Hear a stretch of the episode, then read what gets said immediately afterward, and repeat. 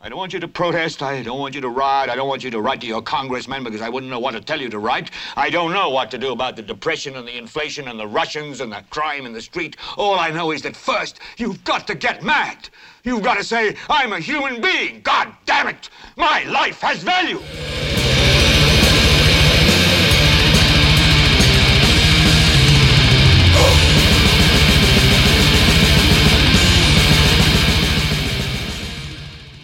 ¿Qué tal gente? Yo soy Carlos Rodríguez. Esto es Helvete.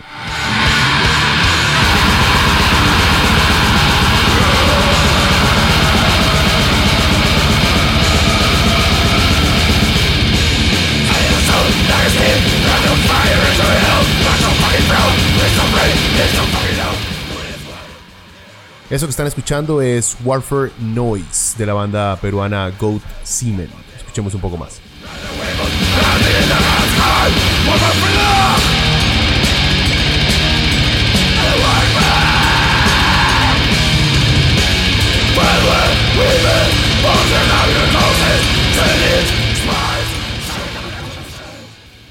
Bueno, ¿qué tenemos para esta semana?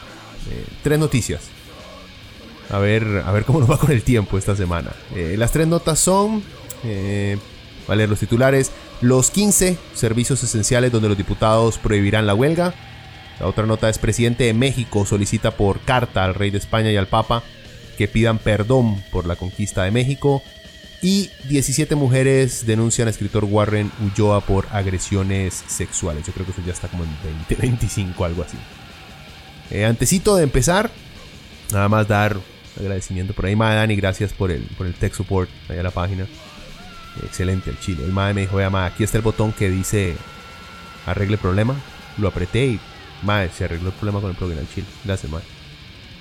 Ay, por cierto, eh, bueno, estamos, estamos ahí en YouTube como Leviathan Podcast por si prefieren oírnos por ahí. También estamos en Spotify y en iTunes por si acaso. Eh, un poquito más ahí de leche de cabra, a ver qué les parece.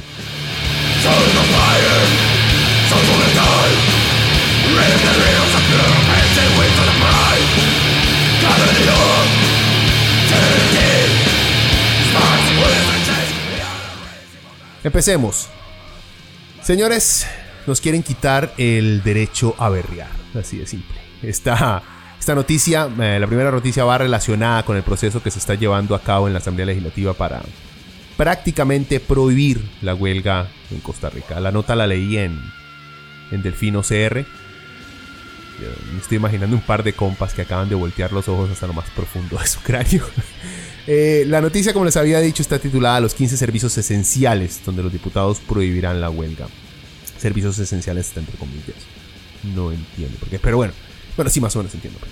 Bueno, el artículo habla sobre cuáles serían los servicios que vendrían a ser considerados esenciales y donde la huelga quedaría absolutamente prohibida.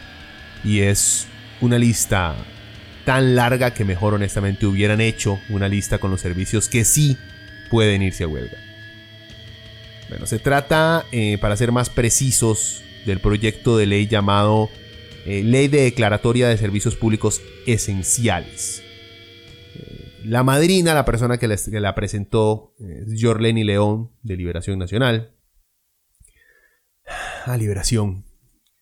El partido que se ha pelado el rabo en dos elecciones seguidas, eh, que ha sido derrotado por desconocidos, porque la gente en este país prefiere darle la llave de su choza a cualquier patas vueltas que pasa por la calle que entregarle las llaves a un liberacionista. Es así de simple.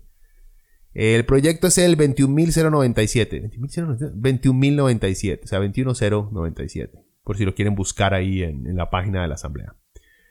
Eh, la meta es calificar todo sector donde hay un sindicato, eh, convertirlo en un servicio esencial. La idea del texto de León es crear una lista de servicios esenciales para eliminar, según dicen ella, ella y ellos que están detrás de esto, de eliminar la subjetividad a la hora de calificarlos, de calificar las huelgas en los tribunales. O sea, para que toda huelga vuelva a ser declarada ilegal, como lo era antes de la reforma procesal laboral. Pero detalles, entonces, el artículo dice el texto define el servicio público esencial como aquel cuya interrupción podría poner em, en inminente y evidente peligro la vida, la seguridad o la salud de toda o parte de la población o causar grave daño a la economía pública. Vean, con esa definición, entonces, eh, le pueden meter prácticamente lo que, lo que quieran. Porque, por ejemplo, si yo vendo zapatos y soy uno de los exportadores más grandes del país, con, digamos, camiones de distribución, eh, barcos y exporto a, todos los continentes. pero al mismo tiempo les estoy pagando una caca a mis empleados. permito, ahora que por dicha está saliendo, permito el acoso sexual y hasta el abuso sexual en todas mis plantas de producción y me vale un carajo. Pero, pero, como el porcentaje del Producto Interno Bruto que aporta mi empresa es muy importante, entonces mis trabajadores no pueden irse a huelga porque eso podría causar un daño grave a la economía pública. Nada más para que vean lo miope que es esta ley. Volvamos a los detalles. Y la lista, por cierto, que pusieron los miembros de la Comisión eh, de Asuntos Sociales del Congreso, eh, se las voy a, la vamos a leer aquí parte de ella, o sea, los servicios que según ellos son esenciales. Eh, los que no se pueden ir a huelga, según, según esta propuesta. Bueno, entre los que no se pueden ir a huelga están las empresas de transporte ferroviario, marítimo y aéreo. Entonces no pueden irse a huelga Incofer ni las aerolíneas, aunque sean privadas las aerolíneas, digo. Y es que si hay algo que molesta a los ricos es el hecho de no poder viajar en avión, ¿verdad? Entonces hay que cerrar ese portillo por ahí. También está prohibido irse a huelga eh, labores de carga y descarga en muelles y atracaderos. Toda la gente que trabaje en ese sector, o sea, Habdeba y APM Terminals. Aunque APM Terminal sea, sea privado. Y aquí en este punto yo me pregunto dónde putas están los supuestos libertarios defendiendo esa libertad de los negocios privados. ¿Cómo es que esto de obligar a una empresa privada a bretear está en línea con sus principios de no coerción? Ah, bueno, pero es que hay que entender que esa línea entre libertario y fascista es tan, pero tan delgada que a veces no recuerdan de qué lado era que estaban. Y es más importante a veces estar llorando por los salarios de conserjes de la UCR, ¿verdad, Otico? Bueno, sigamos. ¿Quiénes más no pueden irse a huelga? Em, clínicas, hospitales. Vean, en el sector de salud los más están metiendo que todo el que trabaje en un hospital o una clínica o centro de rehabilitación, o que tome citas, o que hasta, yo no sé, abra las puertas, mal que sea, se jodió. No importa lo mierda que sean las condiciones de su trabajo, toda huelga en ese sector es ilegal. ¿Qué más? El alumbrado público. Esta gente tampoco se puede ir a huelga. Eh, higiene y aseo. Esto está acá porque hace mucho, honestamente, no solamente aquí, sino de, manera internacional, los gobiernos se dieron cuenta que, por ejemplo, sin recolectores de basura y gente que limpie, estamos jodidos. Si podemos vivir, por ejemplo, sin ministros de economía, sin analistas políticos, sin premios Nobel. Pero no sin alguien que recoja nuestra basura. La basura es literalmente un asunto de vida o muerte. Pero claro, les pagamos una mierda porque así de agradecidos somos, ¿verdad? Les quiero poner un escenario donde la huelga fue la única opción, por cierto, para, para que las condiciones de trabajo cambiaran. A ver si, a ver si lo han escuchado antes. El primero de febrero de 1968 en Memphis, Estados Unidos, dos recolectores de basura negros Ecole Cole y Robert Walker murieron aplastados por un camión de recolección en mal estado. En mal estado porque el gobierno local de Memphis tenía un historial de negligencia y malos tratos hacia los trabajadores negros. Once días después, 1.300 trabajadores negros del Departamento de Saneamiento de la ciudad de Memphis se fueron a huelga. Esta huelga sería la última lucha por los derechos civiles de los negros en Estados Unidos que vería Martin Luther King Jr. Después de ir a Memphis y apoyar a los trabajadores, King fue asesinado por un supremacista blanco. Nada, eso fue el FBI. Todo el mundo sabe que fue el FBI el que mató a, Martin Luther King. Bueno, con esta nueva ley, entonces esos trabajadores que les acabo de contar no se hubieran podido ir a huelga y la visita y el apoyo del Dr. King también hubieran sido ilegales y hasta considerada apología al crimen con la ley que tenemos actual, que estamos planteando actualmente. En esa época, obviamente, que odiaban a Martin Luther King Jr. Pero bueno, sigamos con la lista. También se reitera la prohibición de huelga para los servicios de policía, vigilancia, investigación, defensa de la soberanía, soberanía nacional, policía de tránsito, guardacostas, así como la custodia y atención eh, de personas privadas de libertad, o sea, las cárceles, servicios de seguridad y protección de la infraestructura y de los sistemas de agua potable, electricidad y telecomunicaciones, eh, controladores aéreos, control migratorio de aduanero, aduanero, perdón, servicios de atención a pasajeros y sus pertenencias en aeropuertos y puestos fronterizos, encargados de atender emergencias, bomberos, búsqueda de personas desaparecidas, rescate de víctimas, servicio de atención de desastres o emergencias, el sistema de 911. Más, vean, la lista sigue. Toda la gente, por ejemplo, que haga arreglos de servicios también mamaron. El Poder Judicial también están jodidos. Eh, a los que sí incluyeron, pero a nadie la verdad es que le importa, si se van a huelga es a los banqueros. Eh, sería bueno que se fueran a huelga para ver cuánto tiempo aguantan sin nosotros. Acuérdense que ya tenemos cajeros automáticos, ¿verdad? Eh, bueno, el punto más importante y al cual yo les juro que es el único punto que la gente que está planteando este proyecto eh, no está dispuesta a sacar de esta reforma, es, y les leo, se incluye como servicio público esencial la educación pública y la atención y de seguridad de los educandos mientras permanezcan en los centros educativos. Para que entendamos, como los sindicatos de profesores son los últimos que quedan plantándose al gobierno, entonces hay que ver cómo lo jodemos. Es el típico movimiento del carajillo resentido que le ganan jugando fútbol, entonces mejor se lleva la bola para que no lo sigan humillando, algo así. Eso es lo que quiere hacer este gobierno. Es cierto que la huelga en contra del plan fiscal que acaba de pasar fracasó, obviamente, porque tenemos plan fiscal nuevo, pero no porque no fracasó porque los profesores, porque la gente de Recope y porque los demás sindicatos no hayan dado la lucha. Eh, fracasó porque el tico no sabe lo que le conviene. Porque es más importante llegar a tiempo a ese brete que no nos gusta que luchar para que nos dejen de llenar de impuestos. Bueno, vea, le cuento, compa, usted que lloró por los bloqueos de calles ya puede llegar a tiempo a su brete. Que aunque le paguen lo mismo el próximo año, su salario no va a poder comprar la misma cantidad de jama que compra hoy. ¿Y todo? ¿Por qué? Porque le subieron los impuestos a las cosas.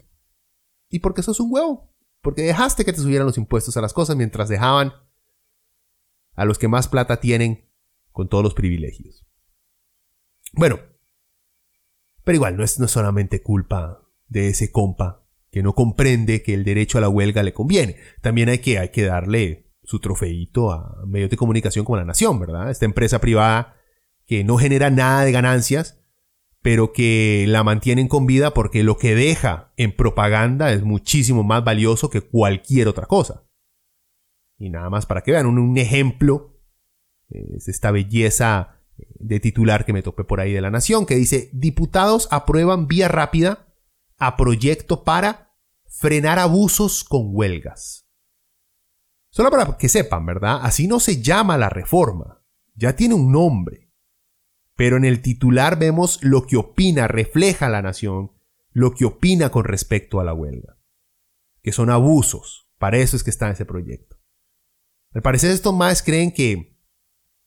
Ya les dije que abusar es, solo el acto de irse a huelga. A los más se les nota ese, ese asco que tienen por los trabajadores que no se venden con discursos progres idiotas. En este proyecto no viene solo, es, es parte de un paquetito de reformas y se las voy a mencionar rápidamente porque quiero hablar un toque sobre la importancia de la huelga y porque tenemos que brincar a las otras noticias. Viene junto con la ley para brindar seguridad jurídica sobre la huelga y sus procedimientos, eh, planteado por Carlos Ricardo Benavides. Adivinen de qué partido. Así es, deliberación. Proyecto 21049. La meta de este proyecto es prohibir la huelga política.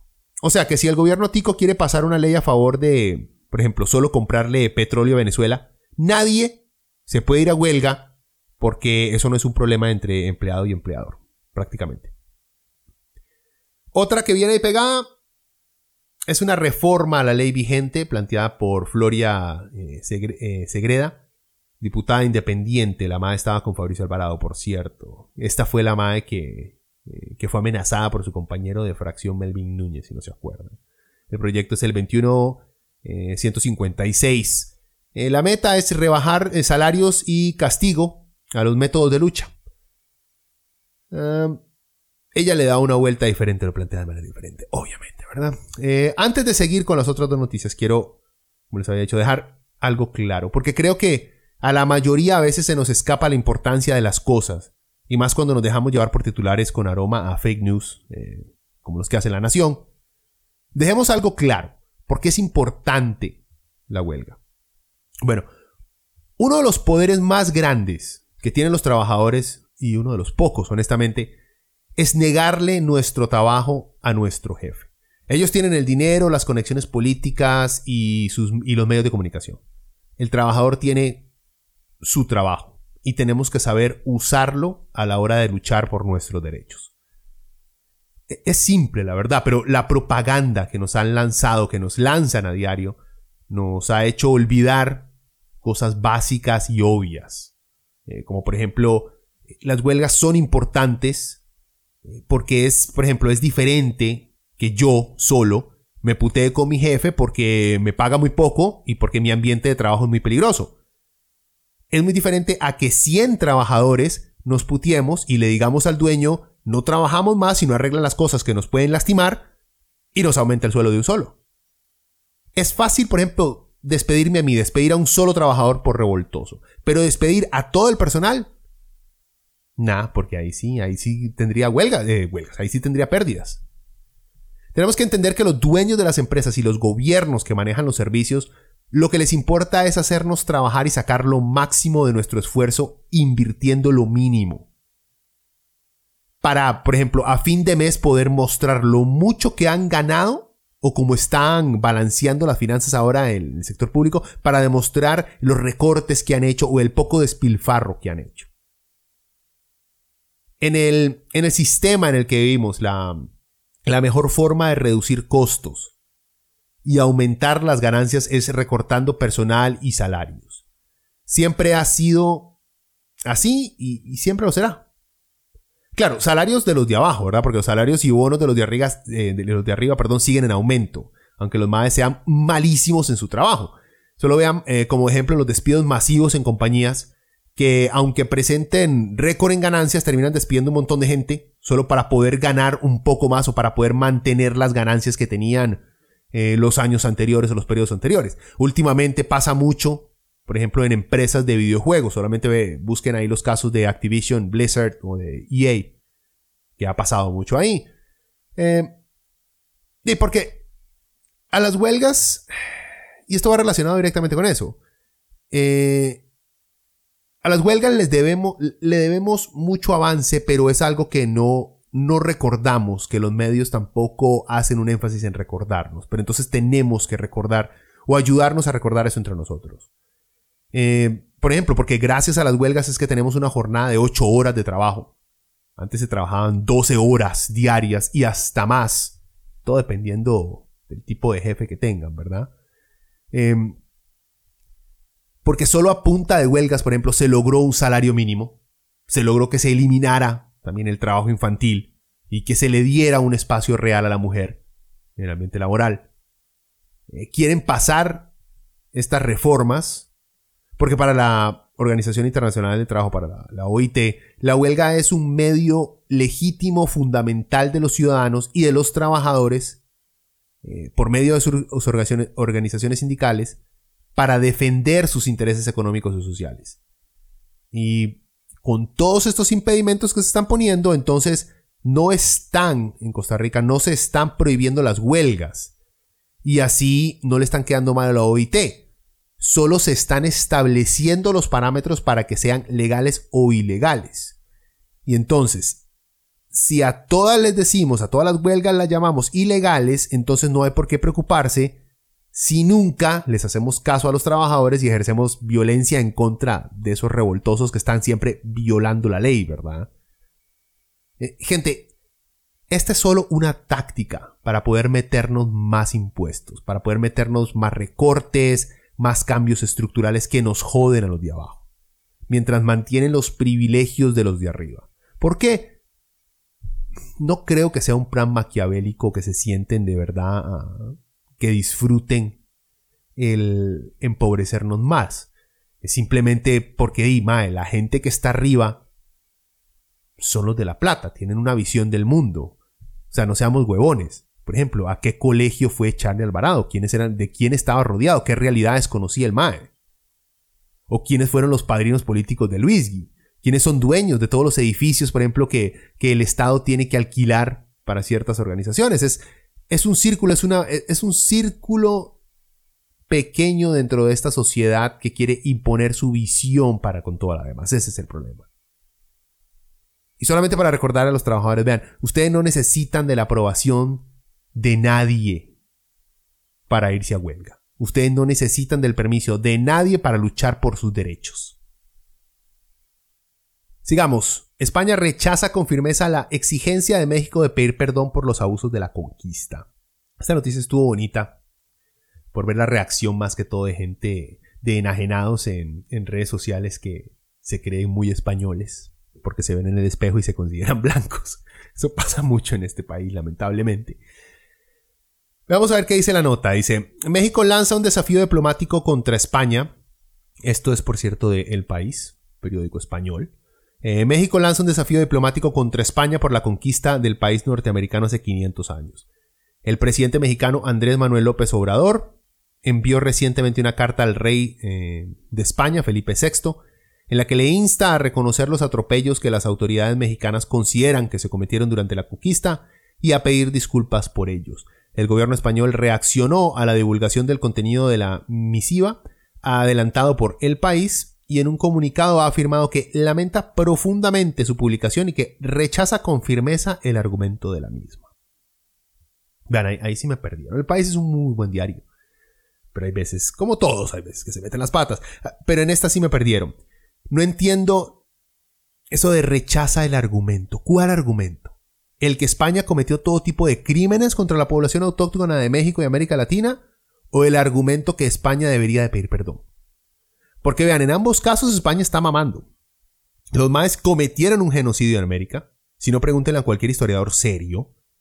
Lo peor que le pudo haber pasado a los aborígenes fue el toparse a los españoles. Sí, hasta los aborígenes que lucharon del lado de Hernán, de Hernán Cortés perdón, y Francisco Pizarro. Esos maes también terminaron perdiéndolo todo porque no saben a quién le vendieron el alma. ¿Y qué tiene de malo pedir perdón también? ¿Qué tiene de malo pedir perdón por un genocidio, por un robo? Nada. Y mucho menos si eso no requiere que devuelvan todo lo que robaron. Pero a los españoles no les gusta afrontar esa realidad. Es algo así como a los turcos no les gusta hablar eh, de los armenios, o a los franceses no les gusta hablar mucho de Haití. Pero creo que esa arrogancia española viene, viene, viene de ese nacionalismo neofascista que, se ha vuelto, que ha vuelto a invadir Europa, por cierto. Sigamos con el artículo.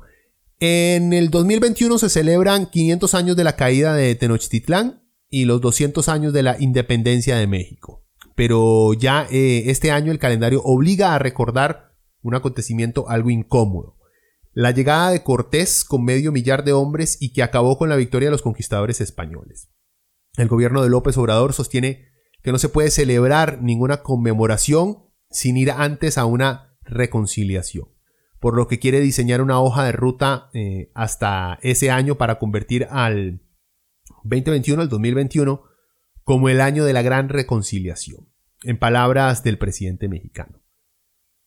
Eh, la disculpa, la disculpa que López Obrador le ha pedido al rey, matizan las fuentes, no es por la conquista eh, como concepto, sigo leyendo el artículo por cierto, sino por los delitos y vejaciones que se cometieron contra los pueblos nativos durante aquella época.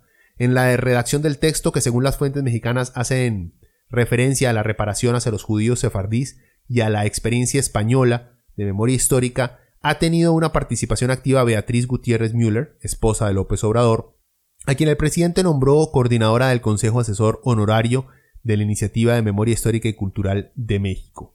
En el video en el que ambos aparecen recuerdan la primera batalla que tuvo Cortés con los mayas eh, chontales. Y dicen, la primera batalla de la llamada conquista o descubrimiento o encuentro de dos mundos, de dos culturas. Lo cierto es que fue una invasión y se cometieron muchas arbitrariedades. incide López Obrador. Yo creo que se queda muy, muy cortito al decir arbitra, eh, violar mujeres y asesinar civiles. Yo no, no sé si eso es una arbitrariedad. Pero vea, seamos sinceros. Eh, todo el mundo sabe que López Obrador hace esto solo para ganarse unos puntitos ahí, apelando a los sentimientos populacheros de muchos. Nadie duda eso. Para mí lo triste es que hasta ahora un presidente latino está eh, tratando de conseguir una disculpa por parte de España, en vez de estar eh, tratando, digo yo, que, de que lo inviten a sentarse junto al rey. Me puedo equivocar, si saben de otro presidente que haya intentado conseguir una disculpa por parte de España o algo parecido, me pueden avisar. Vean, derechistas, es, es fácil ganar puntos con el pueblo eh, siendo xenofóbicos, pero no tiene por qué ser solo, o sea, no tiene por qué su xenofobia enfocarla solamente contra gente de color café o negra. También puede ser utilizada en contra de blancos europeos.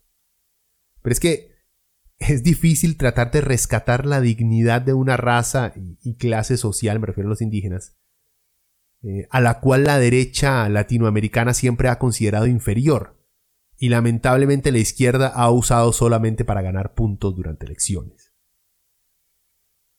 Sigamos, ¿qué, más dice el artículo? Porque hay mucho que decir aquí. El ministro de Exteriores, Joseph Borrell, no quiso, eh, lo, perdón, lo quiso dejar claro. España no pedirá perdón a, México por los abusos de la conquista, como ha solicitado el presidente de ese país por carta al rey Felipe VI y al Papa. Eh, dice, cita, del mismo modo que no vamos a pedir a la República Francesa que presenten disculpas por lo que hicieron los soldados de Napoleón cuando invadieron España. Ni los franceses van a pedir a los italianos que se disculpen por la conquista de las eh, Galías de Julio César al parecer el señor este, José Borrell no sabe, no conoce historia o conoce solamente las cosas que a él le importan porque está comparando cosas que no se pueden comparar. Un genocidio no se puede comparar con estos dos ejemplos que puso ahí. No creo honestamente que sea un ignorante, aunque sí lo puede ser. Creo que simplemente es un miope histórico que está cegado por lo que opina de su país. No quiere aceptar la realidad, no quiere, no quiere aceptar que España es un estado genocida. Cuesta mucho. Yo creo que a cualquiera le cuesta mucho aceptarlo. Pero vuelvo a lo mismo. ¿Por qué pedirle a los franceses disculpas es malo? No van a tener que darles plata.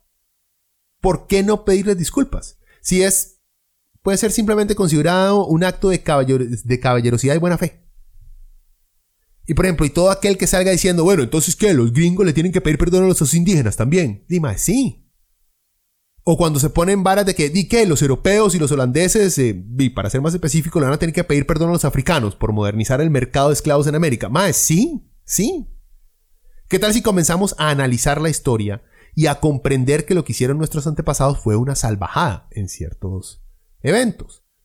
Que se cometieron genocidios y que se debe pedir perdón, es lo mínimo, para que las nuevas generaciones entiendan que las masacres y los robos no pueden ser justificados con ningún discurso nacionalista. ¿Vieron eso cómo nos podría ayudar a disminuir esa ola fascista que está recorriendo no solo Europa, sino también América Latina? Pero quiero que nos hagamos una pregunta. Como latinos, ¿necesitamos a España? No. Gente, no tenemos por qué reconciliarnos con los españoles, ni tener buenas relaciones diplomáticas con ellos. Lo único que nos interesa a ellos es que pertenecen a la Unión Europea. Y tranqui, Aunque no tengamos buenas relaciones diplomáticas con esos maes, aún va a poder gritar a la Madrid cada vez que vea al equipo de Franco salir a la cancha. No se preocupe por eso, mae. Y ESPN va a seguir mandando esos partidos para acá para que usted los vea. Creo yo, honestamente, que deberíamos ser un poco más como los judíos en este aspecto. Nunca olvidar, nunca perdonar. Somos mestizos. Somos el producto de violación, de robo, de esclavitud y genocidio. Por un lado, tenemos que superarlo, porque no podemos vivir obsesionados con lo que les pasó a nuestros antepasados. Pero por otro lado, no podemos olvidar lo que nos hicieron, porque tenemos dignidad, memoria histórica y respeto propio. Todos estos, por ejemplo, todos estos mamapichas que andan tratando de cambiar el tema del genocidio con idioteces como más gente, eh, murió más gente por enfermedades que por la guerra. De papitos. Pero ¿y quién putas trajo las enfermedades? ¿Quién no quiso curar a los indios que se contagiaron de esas enfermedades? ¿Quiénes pusieron a esos indios en encomiendas y los dejaron morir de esas mismas enfermedades? No sean idiotas, por favor. A que las muertes por enfermedades habrán sido muchas, sí, pero eso no oculta los millones de indios que murieron por la espada, el arcabuz y la esclavitud. Solo para que recordemos.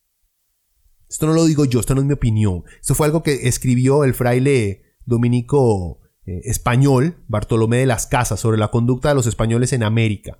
Esto es de su libro Brevísima Relación de la Destrucción de las Indias, publicado en 1552. Libro que, por cierto, se debería actualizar un poquito porque hay pasajes en español de esa época que no se entienden, pero que deberíamos honestamente leer en el colegio para saber lo que fue España para que no nos olvidemos de lo que nos hizo España. ¿Qué dice? Bueno, Bartolomé de las Casas dice, no bastaría a creer nadie ni tampoco a decirse los particulares casos de crueldades que allí se han hecho en América. Solo diré dos o tres que se me ocurren. Comandaban los tristes españoles con perros bravos buscando y aperreando los indios, mujeres y hombres. Una india enferma, viendo que no podía huir de los perros, que no le hiciesen pedazos como hacían los otros, tomó una soga y atóse al pie un niño que tenía de un año, y ahorcóse de una viga. Y no lo hizo tan presto que no llegaron los perros y despedazaron al niño, aunque antes de que acabase de morir lo batizó un fraile. Un fraile. Ya les dije, en el español antiguo está jodido, pero entienden la idea de cómo los españoles usaban perros para despedazar indios igual como hacían los gringos en el sur con los esclavos que huían, ¿verdad? Yo creo que todo el mundo ha visto Django Unchained. Eso es cierto, no es solamente en una película, eso es cierto, esas salvajadas las hacían. Sigue. Cuando se salían los españoles de aquel reino, dijo uno a un hijo de un señor de cierto pueblo o provincia que se fuese con él, o sea, un indio. Dijo el niño que no quería dejar su tierra. Responde el español, vente conmigo, sino cortarte e las orejas. Dice el muchacho que no.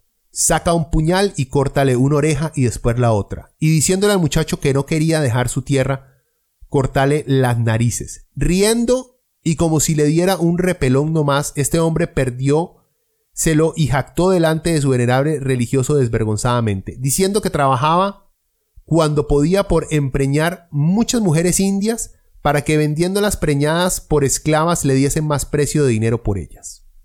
¿Se entendieron, verdad? mutilación y violación y cómo los españoles les gustaba embarazar a las indias para poderlas para que costaran el doble en el mercado. La última, en este reino o en una provincia de la Nueva España, yendo cierto español con sus perros de caza, de venados o de conejos un día, no hallándose qué cazar, parecióle que tenía hambre los perros.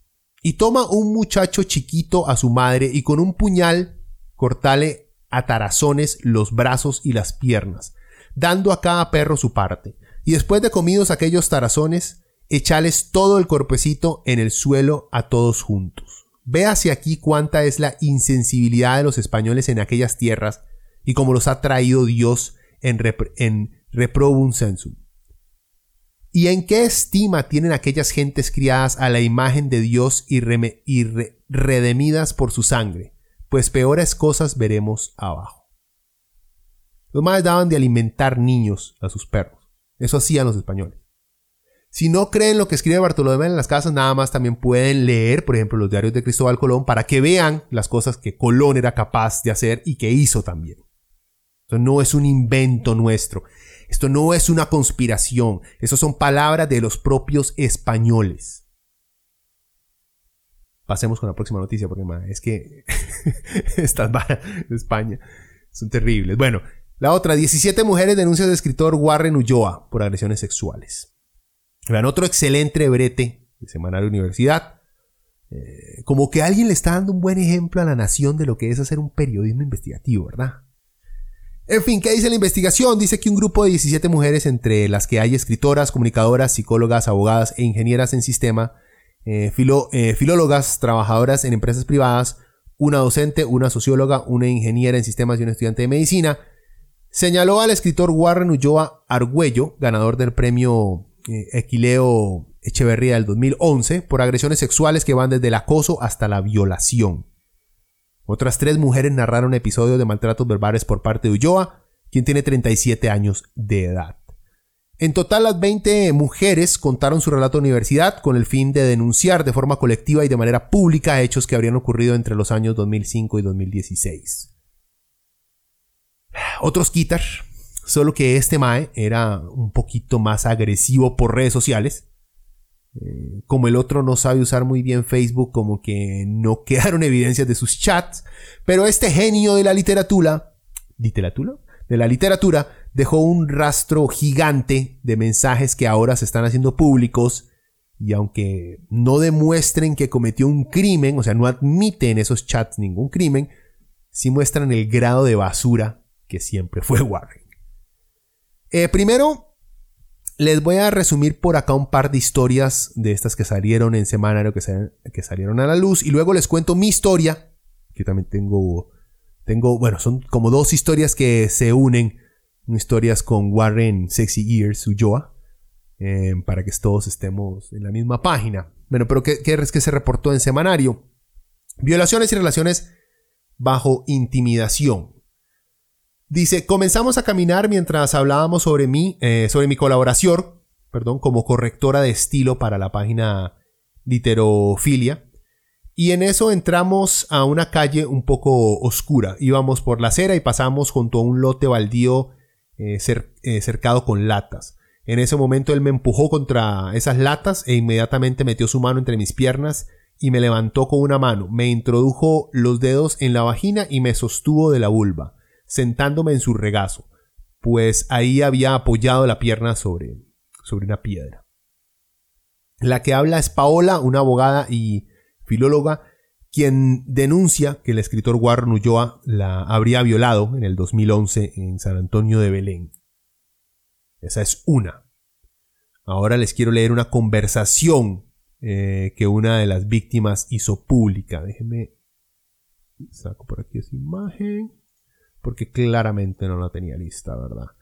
Saqué el screenshot que también lo pueden ver. Ya han salido, esta es solamente una, hay varias, ya hay varias conversaciones eh, que han salido en... Las pusieron ahí en semanario y las han puesto en otras partes también, porque obviamente eso es un efecto de cascada, ¿verdad? Sale una y empiezan a salir todas las demás. Por dicha. Em, ¿Qué dice la conversación? Es una conversación entre Warren y una de estas muchachas. Y dice, a la mujer de esta cloaca Esto es, este es Warren escribiendo. A la mujer de esta cloaca de hueco le cuesta aceptar disfrutar el sexo, asumirlo como necesidad de gozo. Ah, es que el ma es un poeta, por Dios, debería escribir poesía en vez de libros. Y se ponen todas como personajes de letra de Arjona. Prefieren un mal polvo misógino que dar un paso a conocer a alguien diferente. Se refiere a él. Él es alguien diferente. Eh, obvio, es derivado del estado altamente asqueroso cristiano y conservador. El que no se lo quiera coger a. Eso es el cristiano y conservador. Eh, todavía se le enseña a la mujer que debe coger con el corazón en la pepa. Mae. Mae, Dios mío, bueno. En. Perdón, ya me perdí. En caos contrario es una puta, una sucia maldito machismo que nos han heredado, porque no se lo quieren coger a él. Ese polvo misógino es el novio, el amor, el esposo. Patrañas de romanticismo. Es porque no se lo quieren coger a él. Le contesta la muchacha. Y si simplemente no quiero, yo decido con quién estar y con quién no y punto. Si eso te hace pensar que me pongo a la defensiva, y está bien. ¿Qué sabes vos si conozco algo diferente o no? Veo que sacás el dedo y juzgás con facilidad. Very bad choice of words. A mí no me intimidas diciéndome mujer de potrero por no querer sexo con vos perfecto. La Mae cortó por medio de toda su fucking bullshit. O sea, el Mae se hace el victimazo, culpa a la sociedad entera porque las mujeres no se lo quieren. Mae, a usted no se lo quieren coger por deforme, por feo. O sea, por desagradable, por su forma de hablar. Mae, o sea, hay muchas razones por las cuales las mujeres no se lo quieren coger a usted. No tienen, ni ninguna es por el machismo, se lo aseguro. Eh, el Mae también por cierto, le echaba el cuento a carayas de 14 años. Al madre le invitaban a coles a hacer talleres y a que el mamador este eh, explicara su librito. Esas varas que hacían en los coles. El mío, por cierto, hicieron un taller de periodismo y les dio por llevar a Camilo Rodríguez. puta madre. Con razón terminé siendo tan mediocre haciendo periodismo, carajo. En fin, el MA usaba esos talleres, Warren. Eh, no metamos a Camilo en estas varas. Para conseguir correos electrónicos y así poder chatear eh, con estas carajillas que iban a los talleres. Y ahí las comenzaba a acosar el MA, ¿verdad? Eh, ay, por cierto, el MA al parecer, em, eh, para ser diferente, como él eh, trata de desligarse eh, de los ticos promedios, no mandaba un dick pic. Como la mayoría hacen. Porque por alguna razón a los más en este país, y no solo en este país, en el mundo les ha dado por creer que a las mujeres les encanta recibir dick pics. Yo fijo, hay una que otra que sí les gusta. Fijo que sí, sí existen. Pero cuando se los piden, a los hombres se les ha metido, se nos ha metido en la cabeza que las doñas quieren recibir dick pics sin pedirlos. O sea, más, no. Si ellas se lo piden, sí, pero. Bueno, este man no mandaba dick pics. Lo que mandaba era butthole pics. o sea, del ojete. Mae, yo no entiendo cuál era el ángulo. bueno, sí, es, es, difícil, pero, eh, pero que, pero qué incómodo. No sé si puso un timer en la cámara y el man entonces se puso de pie enfrente de un trípode y así se tomó una foto mientras abría las nalgas o si se sentó ahí en el aire como haciendo una sentadilla y entonces se tomó una foto con una mano debajo con la cámara. Bueno, no importa. ¿Cuántas versiones? O cuántas versiones habrá tomado de la misma, de la misma foto para estarlas viendo y decir, mm, mm, no, esta, esta. Esta es la mejor foto de mi culo que voy a mandar. O sea, vea. Yo la verdad no, no he sabido de una doña que se muera, ni siquiera que tenga ganas de recibir un dick pic. Mucho menos de una madre que quiere ver el ojete a un, a un tipo. Pero bueno, tampoco quiero juzgar porque puede ser que existan doñas que les gusta ver eso, no hay ningún problema. Pero digo yo, vea, mae, primero por lo menos mandate un dick pics, que digamos ya, hoy en día es como la carta de presentación de todo mae en internet que trate de ligar. Está mal. Pero eso no deja de ser gracioso. Vea, si la madre responde positivamente a un dick pic, entonces di, lanzate ahí con la foto del esfínter, mae. Pero de entrada. Vean, la situación de acoso y mucho menos las de violación no son graciosas, ¿ok? Porque las mujeres que están ahí no encontraron nada de esto gracioso, mucho menos cuando este hijo de puta literalmente las violó en un lugar oscuro. O cuando las obligó psicológicamente a tener relaciones sexuales con el madre. Para esas madres nada de esto es gracioso, lo entiendo. Pero hay ciertas situaciones cuando nada más terminó en fotitos, tiene algo gracioso. Bueno. Despuésito, este mae trató de pedir disculpas, subiendo ahí un comentario, creo que fue a Facebook, eh, utilizando la misma estrategia que utiliza para acosar y para tratar de ligar doñas. Toda la culpa se la echa al patriarcado, que él es simplemente prácticamente una víctima de esta sociedad en la que él reside, cosa que es mentira. Es mentira porque la mayoría de hombres no hacemos nada de lo que hace él. Si fuera culpa del machismo, la mayoría de hombres vivimos dentro de una sociedad patriarcal y machista, todos estamos dentro de ella, eh, y yo creo que ni siquiera, ¿qué? Yo diría que tal vez un 1%, no, creo que estoy exagerando, yo tal vez creo que el 10% de los maes actúan como Warren actúa. No con violaciones, yo creo que ya violaciones estamos hablando de nada más un 1% de la población masculina que llega a violaciones. Pero de acosos eh, solapados por ahí en internet, yo creo que por lo menos el 10% de los hombres de este país lo hacen. Pero todos vivimos bajo ese, bajo ese patriarcado y, machismo que, que, existe en este país, pero no nos comportamos como Warren, no estamos como Warren. Pero el MAE trata de meternos a todos dentro de, dentro de esa pelota para no sonar, para él no tener que afrontar que él es un depredador, que él es una basura. No, no es un enfermo que hay que... No, él es una basura. Bueno, en fin, les dije que tenía una historia. Sí, tengo una historia con Warren. Hace... Hace bastante ya. Cuando el Mae acababa de sacar el libro, tenía ya como un año de salido el libro. Yo creo que ya había ganado, ya había ganado premios el Mae. Em, fuimos a una a un evento que hubo en el centro de San José, en el cual el MAE y otros escritores nacionales estaban vendiendo, estaban vendiendo sus libros. Fui con mi novia, que ahora es mi esposa, y estuvimos dando una vuelta. Ella vio el libro y dijo, ah, el MAE estaba ahí vendiéndolo. Compramos ese libro, que compramos un par de libros más. Em, y listo, nos fuimos. Mi esposa llegó a la casa, lo leyó, y me comentó, ve, hay varias historias o hay la historia de la protagonista que me recuerda mucho a, a alguien. Y yo, ah, sí. Y seguro el man andaba por esos círculos o escuchó la misma historia que escuchaste vos. En fin, eh, ella me pasó el libro, yo no pude terminarlo. Leí que unas 15, 20 páginas. Y honestamente no, no, no lo soporté. Eh, yo no soy de conocedor de literatura, pero sí hay libros que lo agarran y que no lo agarran. A mí simplemente no me gustó su libro porque lo veía como un cliché de la literatura latinoamericana que se tiene que no es solamente Warren, pero pasé por una etapa en la cual lamentablemente me topaba con literatura latinoamericana que estaba obsesionada con el sexo nada más, que no tiene nada de malo, o sea, que tenga partes descriptivas sexuales, no tiene nada de malo, pero yo andaba en una racha en la cual todo libro latino que me topaba era era simplemente una descripción tan cruda sexual que uno decía, bueno, pero ¿cuál es la idea del libro? ¿Solamente hablar de cochinadas sexuales o, hay algo más profundo aquí porque no lo encuentro en ninguna? Y así me pareció que era el libro de Warren. Simplemente estaba obsesionado con hacer descripciones sexuales y aventuras sexuales y eh, estúpidas historias colegiales que todos tenemos. Y no pude terminar de leerlo. Mi esposa lo leyó y le gustó. Después, como la gran mayoría de las víctimas de Warren, se metió a la página eh, de Facebook, se lo encontró por ahí, que el MAE tenía. Y le mandó la pregunta, esa misma pregunta que me hizo a mí. Eh, ve, la historia principal me recuerda mucho a una cierta amiga y no sé qué. Yo no sé si por ahí hubo algo de inspiración y no sé qué.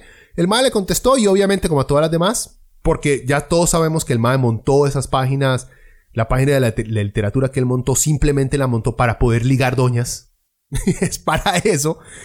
Em, y entonces el MAE empezó a tratar de ligarse a mi novia. No hay, vean, en primer lugar, no hay problema si hay problema, es una bronca porque es, una, es, es algo, digamos, uno lo considera un, una, una ofensa personal, pero en, cuando uno lo ve en una misión global, una visión, perdón, global, que un mae soltero se trate de ligar de una manera, digamos, no agresiva, amable a cualquier doña, tenga la doña novio, no importa, pero si el mae, hey, ¿cómo estás? Sí, ¿te gustó mi libro? Ah, qué bonito, podemos ir a tomarnos un café. O sea, que el mae intente ligársela, no tiene nada de malo. Eso no es una agresión, no es un acoso, es algo normal.